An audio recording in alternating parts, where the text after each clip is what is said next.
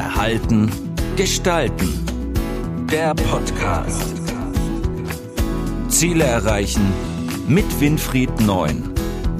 Thema heute. Führung von Generation Y heißt professionelles Stimmungsmanagement.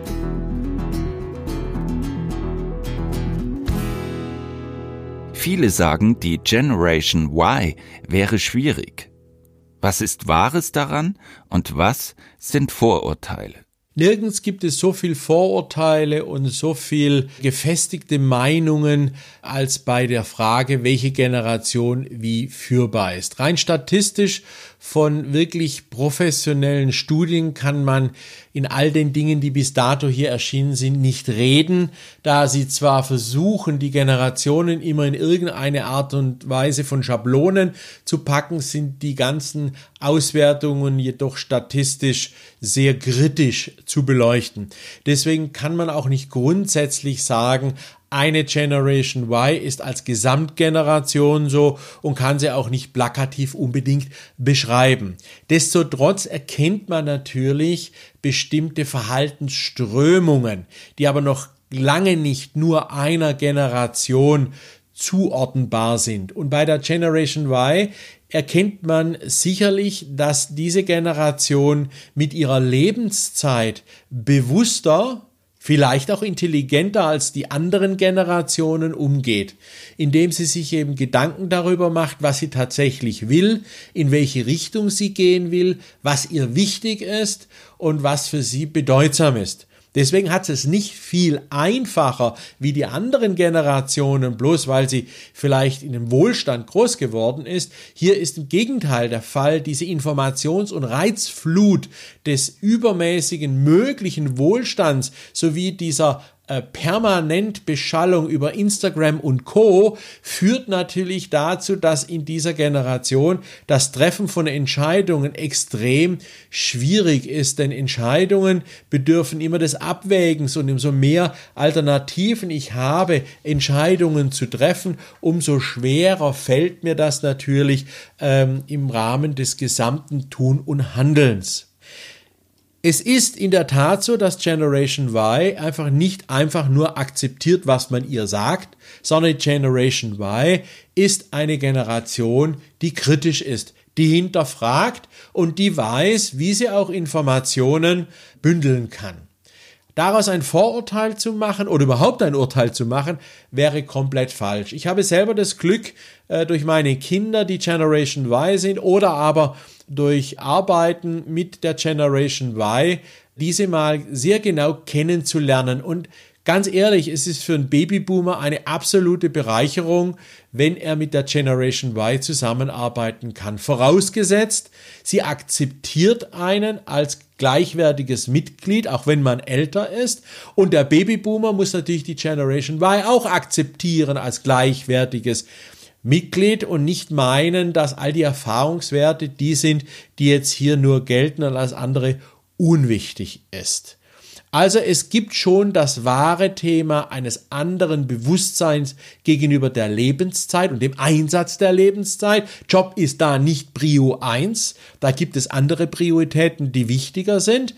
Und da ist auch das Anhäufen von Vermögen nicht das Thema, sondern auch gerade im Zeitalter des Klimawandels der Verzicht eher im Vordergrund.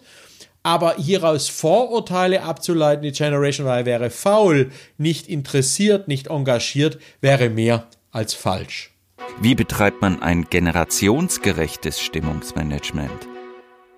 Ein generationsgerechtes Stimmungsmanagement heißt vor allem, dass man sich darauf besinnt, warum die Generation A, B, C oder eben halt in dem Fall die Generation Y sich so verhält, wie sie sich verhält. Da muss man eben schauen, wie fand die Sozialisierung dieser Geburtenjahrgänge statt? Wie wurden die an das Leben herangeführt? In welchen Umständen sind sie groß geworden? Was haben sie letztendlich erlebt? Und welche Sehnsüchte wurden bei ihnen produziert und erzeugt? Und gemäß dieser Sehnsüchte und dieser Sozialisierung ist auch das Stimmungsmanagement anzupassen. Früher war eher notwendig, Schranken aufzuzeigen, war eher notwendig, in einer gewissen, fast aggressiven Art und Weise die Heranwachsenden dort zurechtmaßen beziehungsweise zu rechtrücken. Heute aufgrund des Wissens und aufgrund der Breite des Wissens ist es eher wichtig, Fragen zu stellen, Dinge zu hinterfragen, Gedanken auszulösen bei den Jugendlichen oder bei der Generation Y, um damit ein Nachdenken zu erzeugen, um über die eigene Situation zu reflektieren. Wichtig ist auch Akzeptanz zu zeigen und zu sagen, du bist gut so, wie du bist und auch das zu akzeptieren. Das ist auch eine Art von Stimmungsmanagement, wo nämlich negative Gefühle wie fehlendes Selbstwertgefühl über dieses Du bist okay äh, eingeschränkt werden. Also hier kann man schon generationsgerecht auf die einzelnen Generationen eingehen und da ist schon ein Unterschied zwischen der älteren Generation und der jüngeren Generation. Bei der älteren hieß es durchhalten, Wettbewerb verdrängen, Ärmel ausfahren, fighten bei der Generation Y ist es eher das Thema Teamarbeit, gemeinsam zusammenzurücken, sich auszutauschen und lieber weniger ist mehr als übertriebener Leistungsanspruch, der äh, in der vorhergehenden Generation vielleicht das treibende Motto war. Und so muss auch dementsprechend das Stimmungsmanagement gestaltet werden. Geben Sie uns als Führungskräfte doch praktische Tipps für ein professionelles Stimmungsmanagement bei der Generation Y. Führungskräfte sind ganz entscheidend für dieses Stimmungsmanagement. Und gerade in Unternehmen, wo jetzt die Babyboomer-Generation abdankt, und die Generation Y, Generation Z herangezogen, herangebaut, aufgebaut, sich heranentwickelt, egal wie man es nennen will, spielen Führungskräfte eine ganz, ganz wichtige Rolle. Sie müssen diese Situation meistern, dass es da aufgrund der doch oft bipolaren Vorstellungen, was Leistung bedeutet, was Zusagen bedeutet, was äh, Verhalten bedeutet, da Brücken zu bauen zwischen noch etablierten älteren Generationen und den neuen Generationen. Dieses Brückenbauen war immer eine Frage im Generationswechsel. Dieses Mal wird es jedoch beschleunigt durch die hohe Informationsdichte und die Möglichkeiten der Solidarisierungen was gut ist von äh, jüngeren Generationen über Internetaktivitäten, was aber letztendlich dann doch den ein oder anderen der älteren Generation überfordert oder das Gefühl gibt, jetzt überrannt zu werden und sich nur noch besser wissenden Menschen gegenüber zu sehen, die in der jüngeren Generation sich befinden. Um das in den Griff zu kriegen, habe ich auch hier wieder drei meines Erachtens nach sehr einfache, aber doch wirksame praktische Tipps für Führungskräfte. Erstens, Führungskräfte sollten lernen, gerade wenn sie etwas älter sind, dass es keine Gräben gibt zwischen der Generation Y und ihrer eigenen Generation beziehungsweise Führungskräfte in der Generation Y, die ältere Mitarbeiter führen, sollten verstehen, dass ältere Mitarbeiter andere Vorstellungen haben als eben sie selbst. Also sprich, Tipp Nummer eins ist, wir müssen lernen, Verständnis füreinander aufzubringen und nicht zu urteilen und nicht zu moralisieren, wer nun bessere Lebenskonzepte hat, sei es die junge Generation oder die ältere Generation. Das ist weder zielführend noch sinnvoll, denn jede Zeit hat ihre eigene Art, mit Dingen umzugehen und das zu akzeptieren ist ein Stück generationsübergreifenden Brückenbau. Der zweite Tipp für Führungskräfte ist, man sollte die junge Generation aktiv integrieren in Entscheidungsprozesse und sollte sie intensivst über Teams zum Beispiel auch über Social Prototyping, also kurzfristiges Ausprobieren neuer Teamkonstellationen, gemeinsam versuchen, in dem Arbeitsprozess zu integrieren und zu motivieren. Dazu gehört auch ein Stück mehr Flexibilität was Homeoffice anbelangt oder andere Dinge, weil Generation Y und Z sind sehr freiheitsorientiert, weil sie sagen, ich plane mein Leben, ich bin selbstbestimmt und das ist natürlich für viele Arbeitgeber ein Thema zu sagen, wie viel Freiheit können wir denn tatsächlich diesen Mitarbeitern geben, damit sie dann auch sich entsprechend wohlfühlen. Also wichtig ist es hier Flexibilität aufzubauen als Führungskraft um die gewünschte Flexibilität der Mitarbeiter auch selber gerecht zu werden. Also ich bin selber flexibel, anpassungsfähig und gewinne damit auch die ein oder anderen äh, Ansätze und Wünsche und Vorstellungen der Generation im Arbeitsprozess.